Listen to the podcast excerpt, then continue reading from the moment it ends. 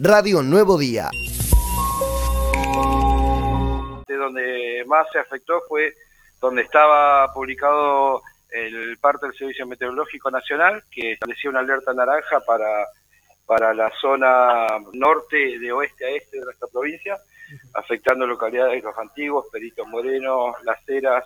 eh, Color Caique, Truncado, Caleta Olivia, eh, con más este, impacto. Así que, bueno, las, las unidades de protección civil de los municipios que tienen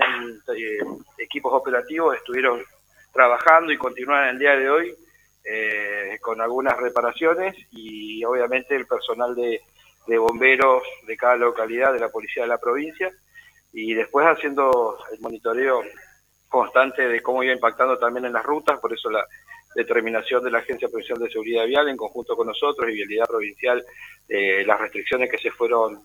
se fueron dando y también obviamente en contacto con nuestros colegas de Chubut, donde el impacto fue mucho mayor, ¿no? Eh, las ráfagas en, Chubut se,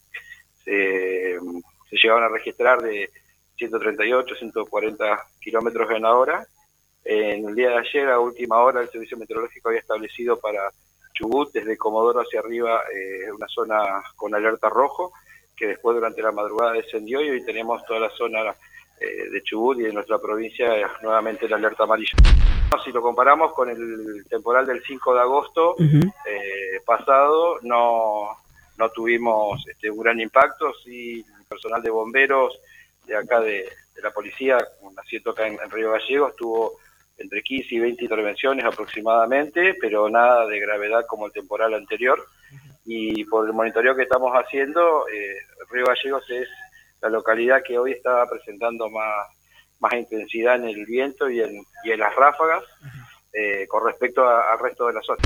Sí, bueno, es un trabajo que veníamos ya eh, realizando desde fines del año pasado, donde en el momento en que la gobernadora instruye a nuestro ministro de Seguridad y por ende a nosotros que empecemos a, a trabajar con el IMPRES como ente rector en la materia de sismos, eh, bueno, la, proyectando trabajos para acá, para nuestra nuestra zona, teníamos, pasamos por una etapa de capacitación también las instituciones de emergencia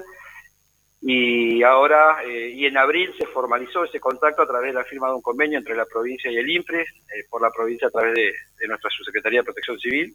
y bueno, lo que hicimos fue este, estar con los los especialistas que mandó el IMPRE, que fueron cuatro personas, geólogos, geofísicos y especialistas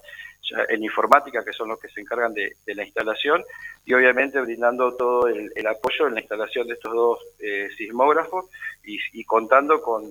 también con la participación y colaboración de distintos entes del Estado provincial, del Estado municipal de Calafate, eh, bomberos voluntarios, bueno, todos este, fueron parte de, este paso que, que, se dio, que bueno, es trascendental para la provincia y que desde ya hace unos días está permitiendo eh, tener una lectura eh, precisa eh, con la soberanía, que también eso incluye, ¿no? Tener el manejo de los propios datos con el IMPRES. Esos aparatos transmiten directamente al IMPRES y ellos van este, publicando en su página oficial los sismos que se han sentido.